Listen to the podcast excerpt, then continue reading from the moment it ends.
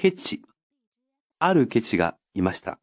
彼はもう大変ケチでしたが、まだ十分でないと思っていました。それで彼はまたもっとケチな先生を探しました。彼は先生を訪ねると二つの手土産を持って行きました。一つは紙で作った二匹の魚で、もう一つは一本の瓶に入った水でした。これがつまり彼が先生に送る酒と魚でした。この日ちょうど先生がいなくて、先生の奥さんがいただけでした。彼女は一目見て彼が勉強に来たとわかりました。それで彼に空の茶碗を出して言いました。お茶をどうぞ。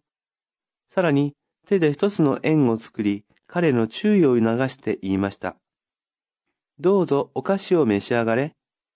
ケシが帰ったと先生はやっと家に帰ってきました。奥さんがこのことを彼に言うと、彼は大変怒っていました。お前はなぜ彼にこんなに多くの食べ物をやったのだ？言いながら手で半円を作って言いました。半分のお菓子で十分だ。見たところ、お前も勉強しなくちゃいかんな。ケチ探す手土産。魚。促す。